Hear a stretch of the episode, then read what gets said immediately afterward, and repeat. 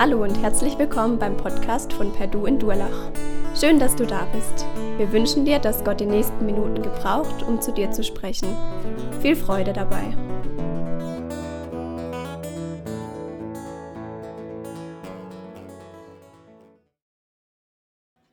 Mein Vater, der interessiert sich sehr stark für Geschichte und das hat er mir auch ein bisschen weiter vererbt. Das interessiert mich auch sehr und ähm, als Kind hat er mir öfter Geschichten erzählt von früher oder irgendwelche Legenden. Ich weiß nicht mehr ganz genau, was wirklich wahr ist und was, was, was nicht wahr war. Aber das ist mir irgendwie geblieben, so dieses, dieses Interesse an Geschichten und auch an der Geschichte. Und gestern war ich zu Hause, da haben wir im Keller irgendwas gemacht und dann hat, haben wir irgendwo so einen alten Stammbaum von unserer Familie gefunden. Ähm, der ging zurück bis ins 17. Jahrhundert. Das war echt interessant zu gucken, woher ich so herkomme.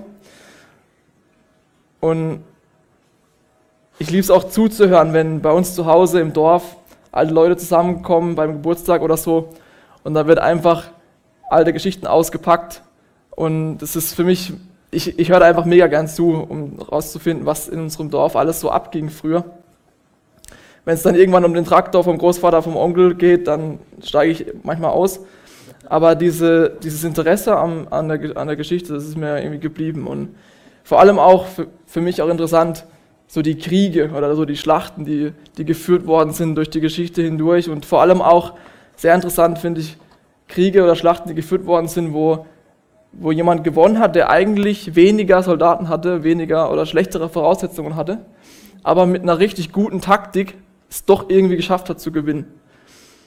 Eines der bekanntesten Geschichten, die vielleicht manche kennen werden, ist zum Beispiel Troja, wo eine uneinnehmbare Stadt dadurch eingenommen worden ist, indem man ein Geschenk gezimmert hat, ein riesiges Pferd. Und darin hat man Soldaten versteckt und die wurden dann in die Stadt reingenommen. Und die sind nachts raus und haben die Tore von innen aufgemacht.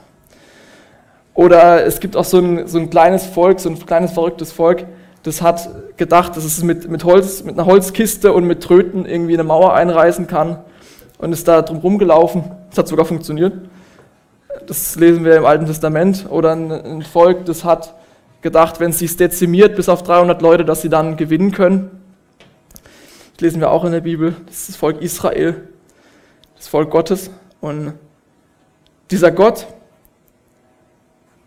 der hat im Kampf um, um unsere Herzen, hat der auch eine Taktik gefahren. Und zwar, der hat seinen Sohn hier auf die Erde geschickt, damit er stirbt für uns und damit er wieder aufersteht, damit wir Zugang haben zu ihm und damit wir Vergebung haben dürfen. Und alle, die wir diese Vergebung haben oder haben wollen oder das in Anspruch nehmen, da sagt die Bibel auch, dass wir Gegner haben, dass wir auch in einem Kampf stehen. Und das steht im, im Epheserbrief, dass wir, oder Paulus schreibt es, dass wir einen Kampf führen, der nicht gegen Fleisch und Blut ist, also nicht gegen Menschen, was wir sehen, sondern gegen, Mächte, gegen ähm, unsichtbare Mächte. Und was es damit auf sich hat, wer dieser Gegner ist und was der für Taktiken hat und was Dinge sind, die uns bedrohen und uns schaden, die schauen wir uns heute an. Also hört sich schlimmer an, als es ist. Keine, keine Sorge. Und wir steigen ein in Vers 7. Möchte ich gerne nochmal lesen. Da schreibt Petrus, alle eure Sorge werft auf ihn, denn er sorgt für euch. Ich glaube, dass das, was hier angesprochen wird, Sorgen und auch Angst, sind Dinge, die uns wirklich bedrohen können. Ich denke, dass viele Menschen, für viele Menschen ist, sind Sorgen und Angst eines der Hauptantriebe in ihrem Leben. Das heißt, sie, Sorgen und Angst treiben sie voran. Das ist ihre Motivation, Dinge zu tun und Dinge nicht zu tun. Und ähm, das kann eine echte Bedrohung sein für unser Leben. Das, was unser Antrieb ist, das, was uns antreibt in unserem Alltag, das ist auch das, was bestimmt, wo, wo unser Leben hinführt. Also wenn ich in den Zug einsteige nach Berlin, dann muss ich mich nicht wundern, wenn ich irgendwann dann vom Brandenburger Tor stehe. Und wenn ich, wenn ich zulasse, dass Sorgen und Angst mein Leben bestimmen und ich in, in diesen Zug einsteige, dann brauche ich mich auch nicht zu wundern, wenn das immer mehr wird in meinem Leben und wenn ich dann irgendwann Entmutigung vorfinde, Unzufriedenheit, Freudlosigkeit und das Gefühl habe, ich habe eine mega schwere Last auf meinen Schultern. Und die Bibel spricht extrem viel über Sorgen und Angst, sowohl im Alten als auch im Neuen Testament. Auch Jesus spricht da ganz viel darüber, weil ich glaube, dass es, dass es die Gefahr birgt, dass es unser Leben bestimmt. Und Jesus spricht auch, ähm, auch über die Sorge, auch in einem Gleichnis, und er benutzt genau das gleiche Wort im Griechischen, was hier auch Petrus für die Sorge benutzt. Und zwar geht es da um einen Seemann, also nicht einer, der auf, der, kein Matrose, sondern einer, der sät und da geht es darum, dass diese, dass diese Körner sind wie ein Bild für das Wort Gottes. Was wir, was richtig cool ist, was wir jeden Tag, wenn wir wollen, uns anhören können. Und dass diese, dass diese Samen in unser Herz aufgenommen werden. Und es gibt da verschiedene Szenarien, die, die Jesus beschreibt. Und ein Szenario ist, dass diese Samen irgendwo hinfallen und nicht wachsen können, weil da Dornen sind. Und er sagt, diese Dornen stehen für die Sorgen dieser Welt. Und er sagt, dass diese Dornen die Samen ersticken. Das heißt, Sorge und Angst, wenn es zu viel wird, kann es wirklich unsere Beziehung zu Jesus auch ersticken, dass wir überhaupt nicht mehr wachsen können, dass wir, ja, dass unsere Beziehung zu Gott da extrem geschädigt wird. Ich glaube, deswegen ist es auch wichtig, dass wir das, uns das anschauen und dass wir diesen Dornen wirklich den Kampf ansagen. Und ich habe mir mal vor einem halben Jahr ungefähr in, in mein Tagebuch ich hab, also ich schreibe es nicht jeden Tag, aber ab und zu. Habe ich mal meine Top-Ängste aufgeschrieben. So einmal, was sind meine Ängste? Und ganz oben war die Angst, zu kurz zu kommen. Die Angst, übersehen zu werden. Die Angst, ja, nicht, dass am Ende rauskommt, dass ich gar nicht so viel wert bin oder ja, dass ich irgendwie vergessen werde. Und ich habe für mich gemerkt, wenn ich das zulasse, dass die Angst wirklich mein Leben bestimmt, wenn ich, mich von, wenn ich die groß mache in meinem Leben, dann führt mich das dazu, dass ich um alles in der Welt Aufmerksamkeit will, dass ich mich abhängig mache von anderen Menschen, weil ich von deren Meinung abhängig bin und ja, dass ich, dass ich einfach nur anderen Menschen hinterherhechle und das ist kein Leben, das ich führen will. Und das war wichtig für mich, das zu sehen und dann auch da das Jesus hinzulegen. Und ich kann euch nur empfehlen, das mal zu tun. Einfach mal euch Zeit zu nehmen und zu sagen, okay, was sind so meine Hauptängste? Vielleicht sind es auch Ängste, die schon seit der, seit der Kindheit da sind, die sich durchgezogen haben durch euer ganzes Leben. Oder auch Sorgen, die immer wieder da sind. Dass ihr euch die mal bewusst macht und euch aufschreibt. Und Petrus schreibt hier, dass wir diese Sorgen auf Gott werfen sollen. Es ist wichtig, die, die Dornen in deinem Leben wirklich abzuschneiden aber es ist auch wichtig, die auch zu entsorgen, weil es bringt nichts, wenn die einfach in deinem Garten liegen bleiben oder du die vor deiner Haustür ablädst. Du kommst da immer wieder dran vorbei. Wirf sie wirklich weg und leg sie Jesus hin. Konfrontiere deine Angst und deine Sorgen mit, mit Jesus, der das Licht dieser Welt ist. Und überall, wo Licht ist, wie hier zum Beispiel, da muss die Dunkelheit weichen. Und überall, wo Jesus ist, muss die Sorge weichen und muss die Angst weichen. Und darauf können wir vertrauen. Petrus schreibt hier weiter, dass Gott für dich sorgt. Gott sorgt sich für uns. Das heißt, es bringt nichts, wenn wir uns für uns sorgen. Da ist Jesus auch ziemlich klar. Er sagt in Matthäus 6, sorge dich nicht um morgen, denn der morgige Tag wird schon für sich selber, hat schon seine eigenen Sorgen. Und weiter sagt er, wer kann durch Sorgen sein Leben auch nur um eine Sekunde verlängern? Das kann niemand. Letztendlich sind Sorgen eigentlich ziemliche Energieverschwendung. Das ist eigentlich wie wenn man zu Hause einfach alle Heizkörper aufdreht, alles Licht anmacht, Fenster aufmacht und dann zwei Wochen in den Urlaub fährt. Das ist einfach was, das bringt nichts. Das hilft keinem weiter und so ist es mit den Sorgen. Und wir können die Zeit und die Energie und die Kraft, die wir in Sorgen stecken, die können wir echt viel besser investieren. In viel gewinnbringendere Sachen. Ich möchte mich und euch ermutigen, immer wieder runterzugehen in den Maschinenraum unseres Lebens, da wo die Dinge sind, die uns wirklich antreiben, da wo die Dinge sind, die uns motivieren und die uns dazu motivieren, die Dinge zu tun, die wir tun.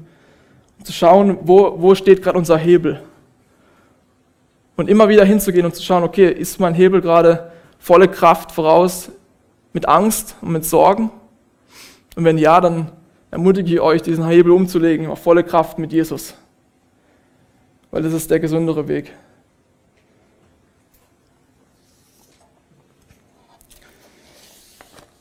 Kennt ihr das? Wenn Leute euch was erzählen, dass ihr irgendwas tun sollt, aber die machen das selber überhaupt nicht. Wenn so jemand das macht, dann kann ich den irgendwie nicht wirklich ernst nehmen. Also wenn jemand zu mir kommt und sagt, hey Kevin, du musst dich unbedingt besser ernähren, aber der hat um seinen Mund rum überall Schokolade hängen, dann kann ich den nicht ernst nehmen, weil ich denke, du machst es selber nicht. Wieso erzählst du mir, dass ich mich besser ernähren soll?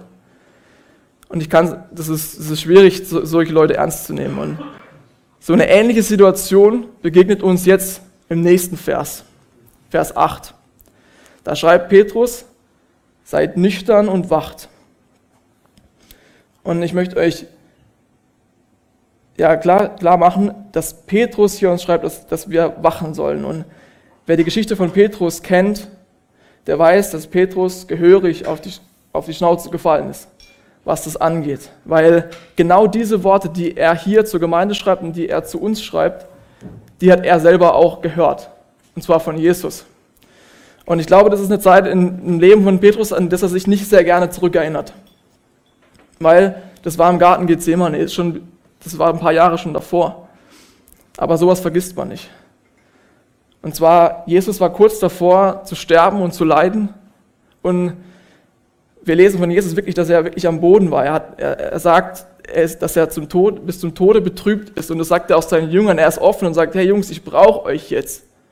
Ich bin kurz davor, wirklich hier eine krass, die heftigste Zeit meines Lebens durchzumachen. Ich brauche euch jetzt. Und diese Jungs schlafen ein, mehrmals obwohl Jesus sagt, dass er sie braucht. Und Jesus sagt in diesem Zusammenhang, wacht mit mir, seid wachsam mit mir.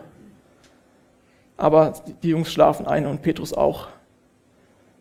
Und es bleibt nicht dabei. Dieser Petrus hält es für eine wahnsinnig gute Idee, dann später, wenn dann Judas kommt, der Verräter und die ganzen Wachen, irgendeinem Diener das Ohr abzuschlagen. Ich weiß nicht, was er damit machen wollte, aber es war nicht wirklich durchdacht. Und später, noch heftiger, verrät er Jesus, denjenigen, den er gesagt hat, dass er ihn niemals verraten wird. Und ihm ist in, in dieser Situation wichtiger, was irgendwelche, er verrät ihn am, am Tempelvorhof. Und ihm ist es wichtiger, was diese Menschen, die dort stehen, die er überhaupt nicht kennt, das ist ihm wichtiger in der Situation, wie zu seinem Freund zu stehen, wie zu Jesus zu stehen. Und dieser Mann, der hier, der, der so krass versagt hat, der, der schreibt uns hier, dass wir, dass wir wachen sollen. Und ich möchte da jetzt nicht weiter auf das darauf eingehen, aber ich möchte es als Ermutigung formulieren, dass wir hieran sehen können, dass Jesus selbst aus, aus Asche, wirklich aus Staub, aus heftigem Versagen was Schönes machen kann, was Gutes machen kann. Dass dass ich euch ermutigen will, dass wir nicht bei unserem Versagen stehen bleiben, weil das tun wir oft.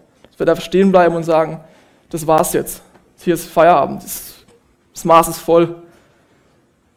Aber Jesus kann selbst aus unserem Versagen was Gutes machen. Und ich finde die Geschichte von Josef da so krass, wo Josef von seinen Brüdern auch verraten wird und nach Ägypten ähm, ja, in die Sklaverei geschickt wird und am Ende Josef sagen kann, ja, ihr habt mir Böses gewollt, aber Gott hat es gut gemacht.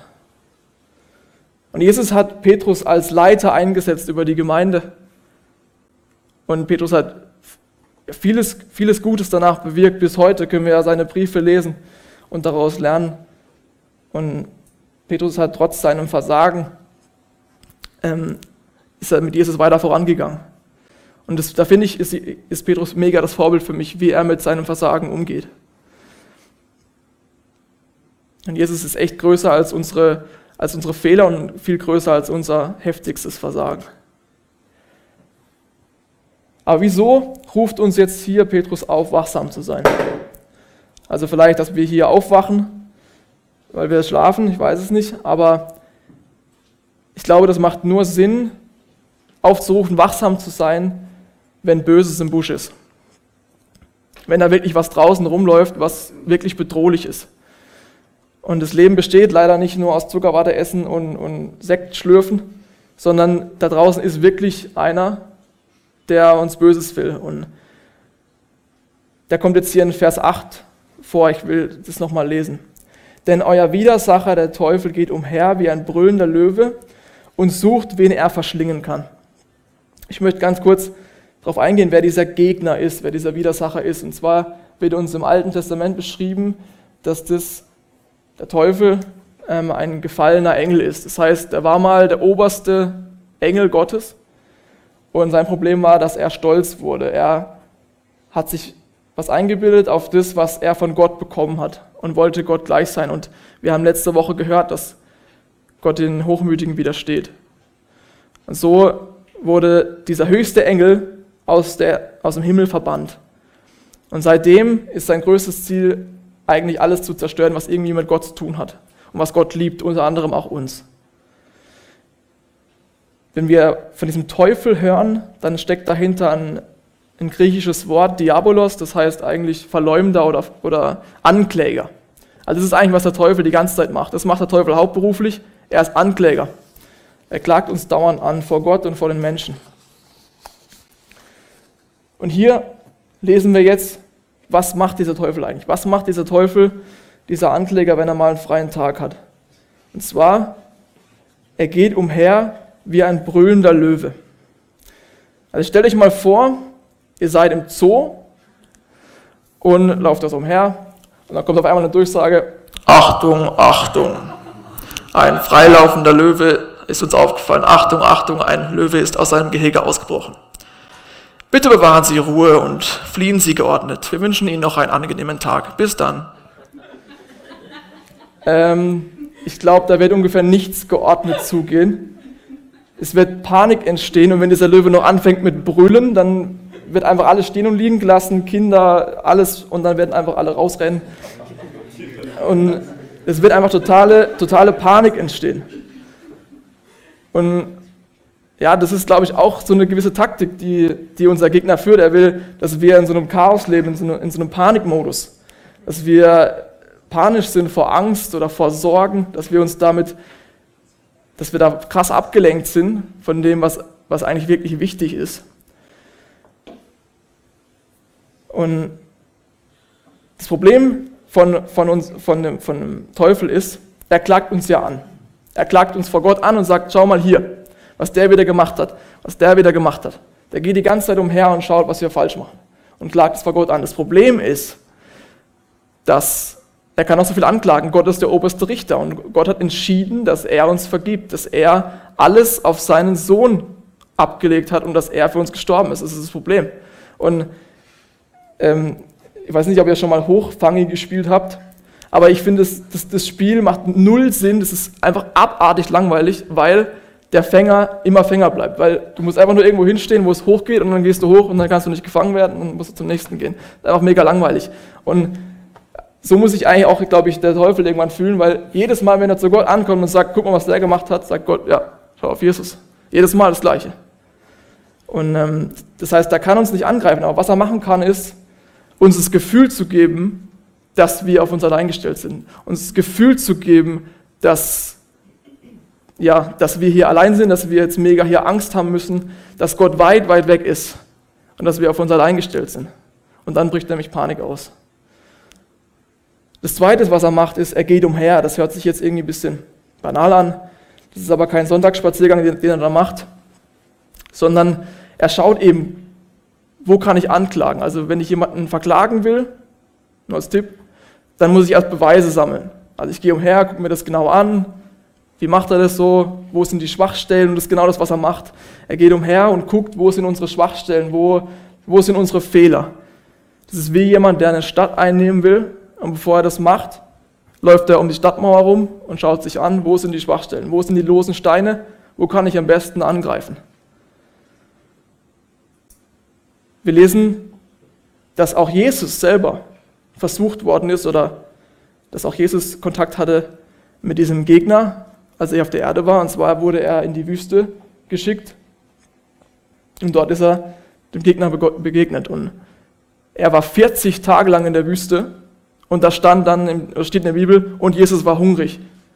Eines der offensichtlichsten Verse aller Zeiten. Und genau an diesem Tag, nach 40 Tagen, kommt der Teufel und, und, und versucht ihn auf seine Seite zu ziehen. Nach 40 Tagen. Also nicht am ersten Tag, am zweiten Tag, sondern am 40. Tag. Das heißt, Er schaut echt, wo sind wir angreifbar, wo sind wir vielleicht verletzlich, wo sind wir körperlich auch müde, um dann da auf uns zuzugehen. Und das ist das Dritte, er, er sucht, wen er verschlingen kann. Ich glaube, dass es damit gemeint ist, dass wir das auch wirklich tun, was er will. Dass wir das wirklich tun, was, was unser Ankläger will, und zwar eben, er will, dass wir versagen. Er will, dass wir mit unseren Gedanken, mit unseren Worten, mit unseren Taten Gott verachten. Und dass er uns fallen sehen kann, dass er uns auslachen kann, dass er uns anklagen kann, dass er wieder neues Beweismaterial hat, um damit zu Gott zu gehen, um damit uns anzuklagen. Wir haben es mit einem Profi-Angler zu tun. Unser Gegner ist ein richtig guter Angler, weil er schafft es richtig gut, so einen richtig schönen Köder zu präsentieren, den auszuwerfen, sodass man den Haken nicht sieht. Und ich persönlich muss sagen, ich bin schon oft, habe schon oft angebissen. Und ja, das sind dann so Situationen, man, man ist irgendwo und sagt man, jetzt ist es dran jetzt setze ich mal mein Recht durch. Ich habe jetzt schon lange genug mich zurückdrängen lassen und wenn es sein muss mit Ellenbogen, ist mir völlig egal. Ich setze jetzt hier mein Recht durch. Und zwei Tage später schauen wir darauf zurück und denken so, ja, da war ein riesen Haken dran. Ich habe die Menschen, die ich eigentlich liebe, habe ich verletzt. Wie, wie konnte das sein? In dem Moment haben wir den Köder geschluckt. Oder das fühlt sich so gut an, das muss, das ist jetzt, das ist jetzt einfach dran. Und Kurze Zeit später wissen wir, okay, das war, das, damit haben wir eigentlich nur uns und anderen geschadet. Oder auch über das ganze Leben hinweg kann sein, dass wir Sachen hinterherrennen, die uns, die am Ende es nicht wert sind, dass wir glauben, es, das Leben ist nur lebenswert, wenn wir viel Geld haben oder wenn wir, wenn wir beliebt sind oder was auch immer. Und am Ende merken wir vielleicht, okay, das war eigentlich nur ein Köder. Und das Letzte, was er macht, ist, ich glaube, dass er auch durch versucht durch Leid zu wirken. Einmal Leid, was durch unser eigenes Versagen einfach passiert. Also ich denke hier an Petrus, der hat krass versagt, er hat Jesus dreimal verraten und wir lesen auch danach, dass er danach bitterlich geweint hat. Das war bestimmt keine einfache Situation. Wenn ihr euch zurückerinnert, wo ihr mal krass versagt habt, das ist danach, ja, das, das tut auch weh. Es gibt aber auch Leid, was man nicht so einfach erklären kann, woher das kommt. Und dazu will ich sagen, dass, der, dass ich sicher bin, dass der, oder es, es geht auch aus der Bibel hervor, dass unser Gegner versucht, durch das Leid oder uns durch das Leid ähm, dazu zu bringen, dass wir Gott anklagen und sagen, Gott, wie kannst du es gut mit mir meinen? Schau doch mal an, was, was bei mir gerade passiert. Das lesen wir auch zum Beispiel im Buch Hiob, wo, wo, der Gegner, wo der Ankläger zu Gott kommt und sagt, ja, natürlich glaubt Hiob an dich, der hat auch zehn Porsche in der Einfahrt stehen. Wenn ich ihm nur einmal hingehe und dem was mache, dann wird er dich verfluchen. Und das will er. Das will er, dass wir anfangen zu sagen, Gott, also ganz ehrlich, ich glaube, dich gibt es wahrscheinlich gar nicht. Oder wenn es dich gibt, bist du irgend so alter Mann auf einer Wolke, aber du hast keine Ahnung, was in meinem Leben gerade abgeht. Also, komm, lass mal das Ganze sein. Er will einen Keil treiben zwischen uns und und Gott, weil er, weil er derjenige ist, der uns freispricht. Und wenn er uns von dem kappt, dann haben wir ein Problem. Ich möchte jetzt noch ein paar Punkte aufzeigen, wo wir eigentlich den Hebel ansetzen können. Also was können wir dem entgegensetzen, diesen Taktiken, die der, die der Teufel da so an den Tag legt. Und das lesen wir in Vers 9, möchte ich nochmal kurz lesen. Dem widersteht fest im Glauben, in dem Wissen, dass sich die gleichen Leiden erfüllen an eurer Bruderschaft, die in der Welt ist. Also das Erste ist der Glaube, dem widersteht fest im Glauben. Und ich glaube, das ist, das ist was sehr, sehr Wichtiges und was auch sehr, sehr herausforderndes. Wenn ich jemandem sage, ich glaube an dich, also ich glaube an dich, dass du die Mathearbeit richtig gut schreiben wirst. Ich glaube an dich, dass du diesen 100-Meter-Lauf richtig gut machen wirst oder ich glaube an dich, dass du dieses Bewerbungsgespräch echt rocken wirst, dann dann vertraue ich jemandem, dass er was drauf hat. Ich sehe es noch nicht, ich kann es noch nicht beweisen, aber ich glaube einfach an, diesen, an diese Person, dass er es schafft. Und eigentlich ist es genauso auch bei Jesus. Wenn ich sage, ich glaube an Jesus, dann glaube ich daran, dass er was tun wird. Auch wenn ich es vielleicht in dem Moment nicht so sehe, nicht so erlebe, glaube ich daran, dass er es tun wird, dass die Sachen in der Bibel wahr sind, dass seine Zusagen wahr sind, dass dass er der Fels ist, auf den ich mich verlassen kann. Im Epheserbrief lesen wir vom, von der Waffenrüstung Gottes und da gibt es auch das Schild des Glaubens, an dem die Brandpfeile des Teufels abprallen und ja, die kommen. Der Teufel schießt mit, mit, mit Pfeilen und zwar mit Brandpfeilen. Und diese Pfeile symbolisieren vor allem auch Gedanken, die sich einschleichen. Du bist würdig, du bist wirklich geliebt, du bist wirklich wertvoll. Ist das sicher? Gott will dich gebrauchen? Denkst du wirklich, dass Gott es gut mit dir meint? Denkst du, dass Gott, denkst du, dass Gott überhaupt relevant ist? Oder wird am Ende einfach, pff, das war einfach umsonst alles. So viel Gottesdienstbesuche, so viel für nichts. Denkst du wirklich, dass es das wert ist, für Gott zu leben?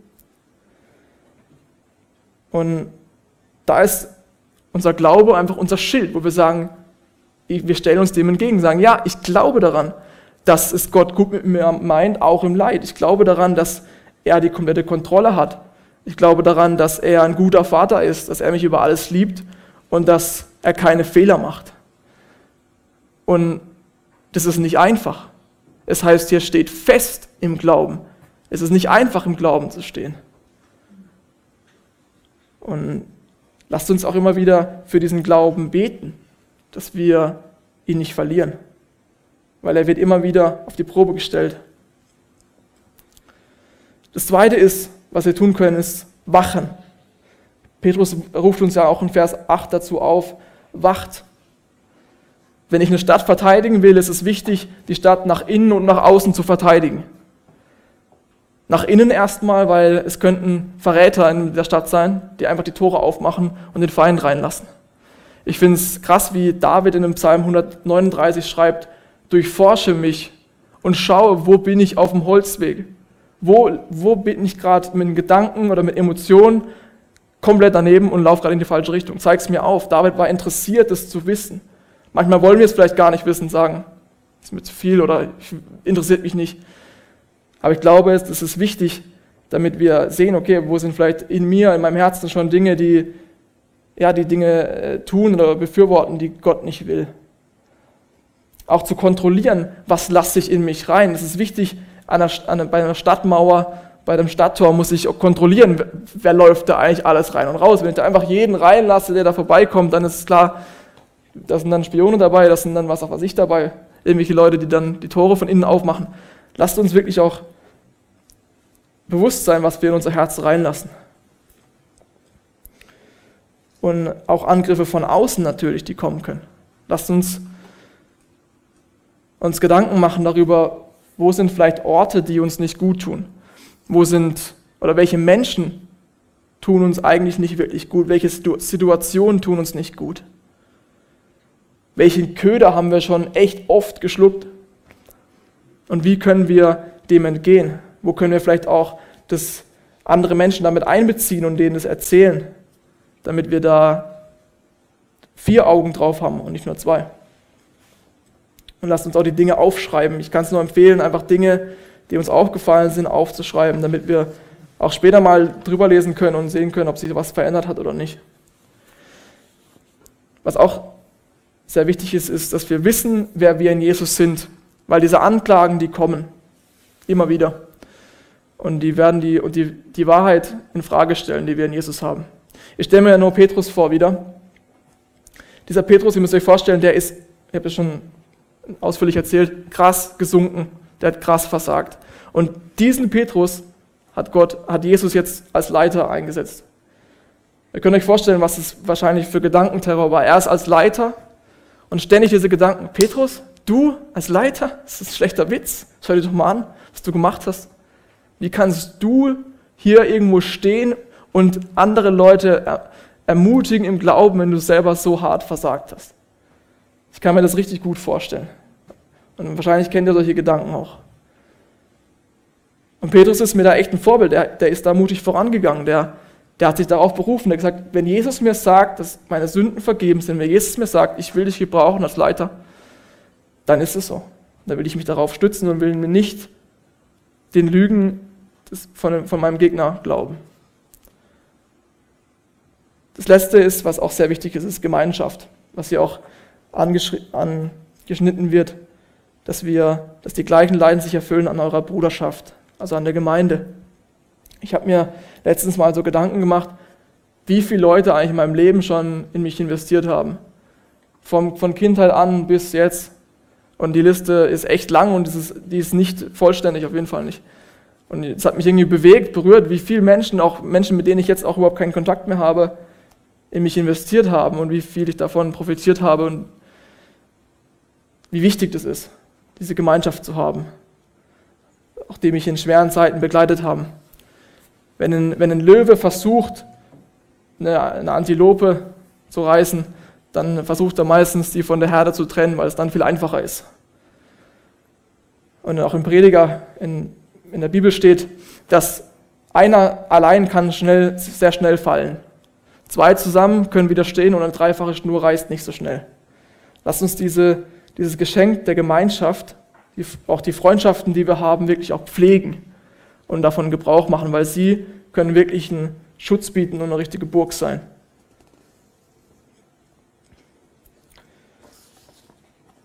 Im letzten Teil von diesem Kapitel und auch im letzten Teil von dem Brief, da, da geht Petrus eigentlich nochmal komplett auf das ein, was er schon in den ganzen Brief über geschrieben hat. Das ist wie so eine Art Zusammenfassung.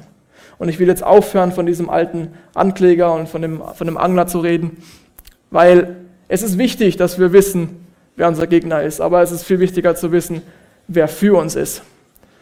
Und es ist Gott und nicht nur irgendein Gott, sondern Petrus schreibt hier in Vers 10, der Gott aller Gnade.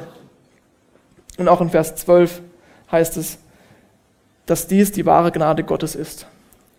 Wir haben einen gnädigen Gott und damit ist Gott einfach komplett anders. Wir haben jetzt von dem, von dem Ankläger gehört, der nur guckt, wo die Fehler sind, der nur guckt, wo unsere Schwächen sind und wir kennen es auch aus unserem Leben. Wie schnell sind wir dabei, einfach auf die Fehler zu gucken, einfach nur zu gucken, wo sind Menschen, die, die, die gefallen sind, die Fehler gemacht haben, wo sind die Schwächen und wie schnell sind wir auch dabei, uns selbst zu verurteilen aber Gott ist einfach komplett anders.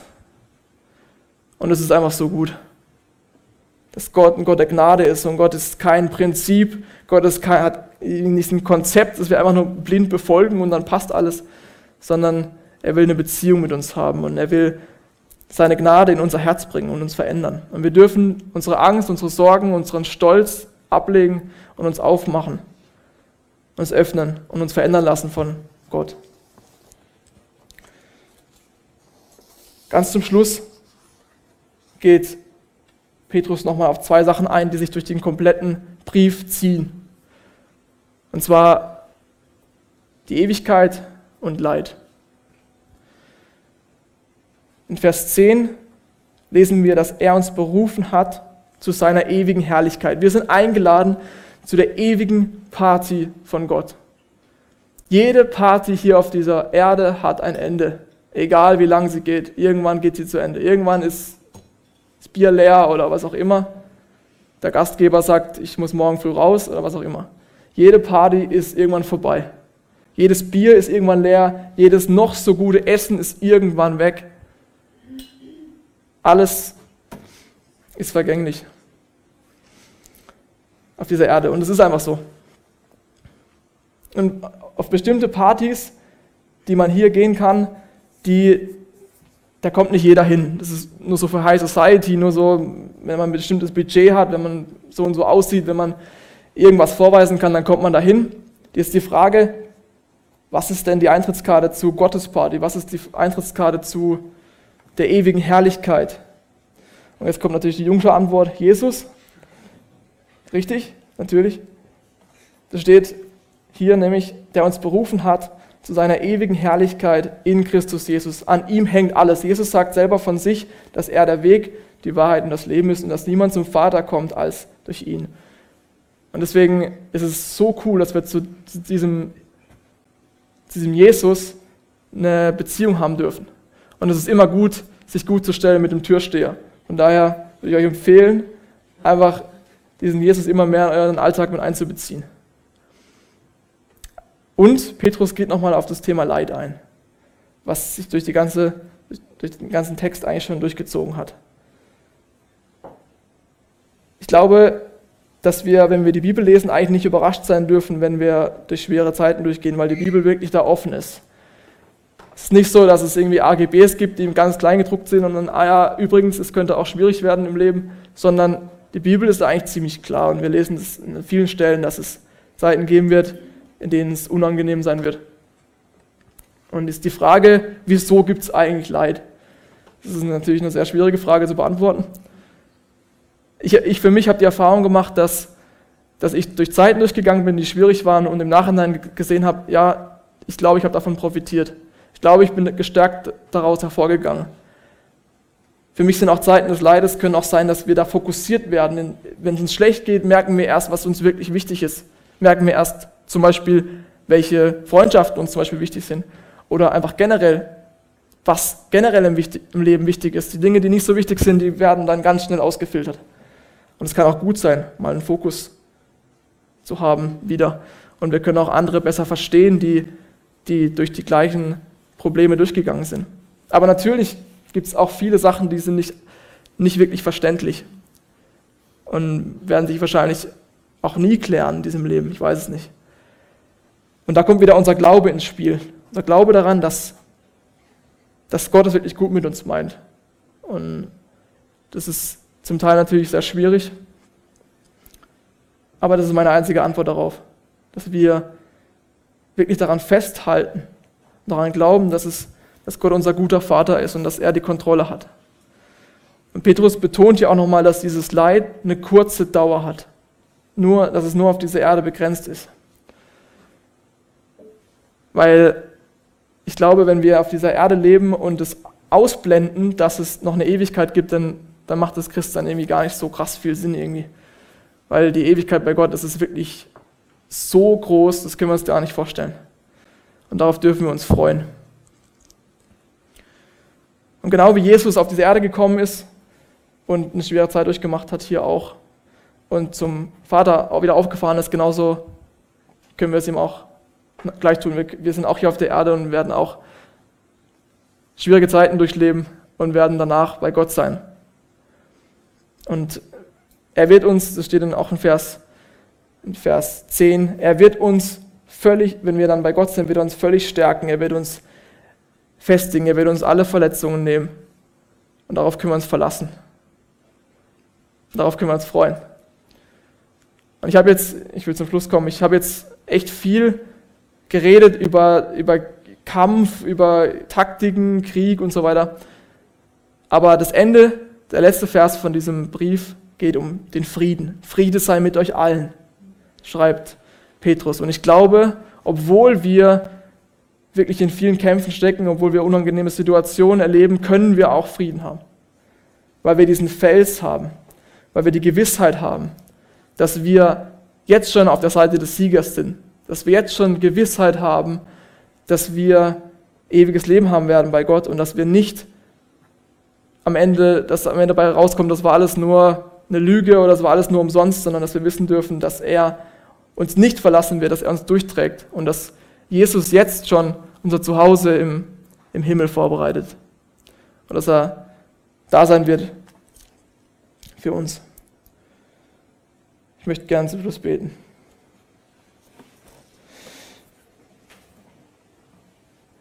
Ja, Jesus, danke, dass du uns dass du uns beistehst durch alle möglichen Lebenssituationen. Du siehst, was gerade bei jedem Einzelnen im Leben los ist, was für Kämpfe da sind, was für unangenehme Situationen da sind.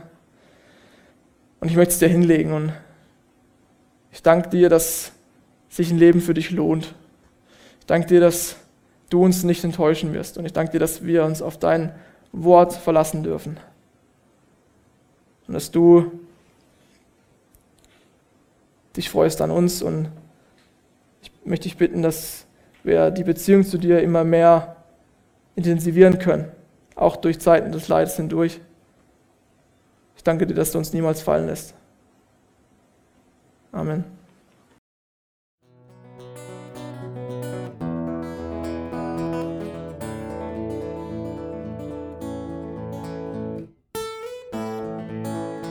Wir hoffen, der Podcast hat dir weitergeholfen.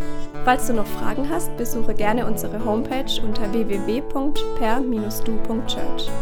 Hier findest du alle wichtigen Infos zur Gemeinde und zum Glauben. Tschüss und bis zum nächsten Mal.